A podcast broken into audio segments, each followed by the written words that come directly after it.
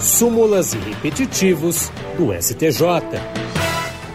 E hoje vamos falar sobre recursos repetitivos. A primeira sessão do Superior Tribunal de Justiça fixou a tese de que o servidor inativo, independentemente de prévio requerimento administrativo, tem direito à conversão em dinheiro da licença-prêmio não usufruída durante a atividade funcional, nem contada em dobro à aposentadoria, sob pena de enriquecimento ilícito do ente público.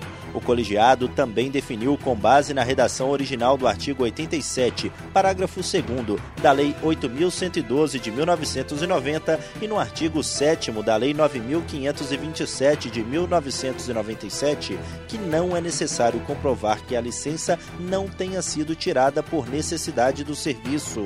Essa decisão foi tomada sob o rito dos recursos especiais repetitivos. Isso significa que ela vai servir de base para os demais tribunais do país quando julgarem casos semelhantes.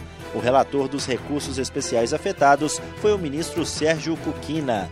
Ele explicou que a tese reproduz o atual entendimento do STJ, alinhado à orientação do Supremo Tribunal Federal no tema 635 da repercussão geral, de que é assegurada ao servidor inativo a conversão de direitos remuneratórios em indenização pecuniária em virtude da vedação ao enriquecimento sem causa da administração pública.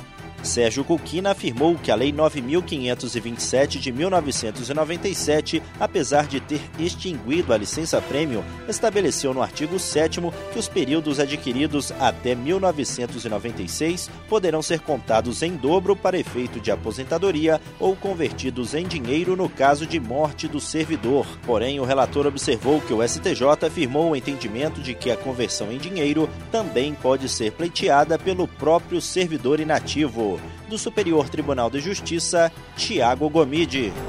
Súmulas e repetitivos do STJ.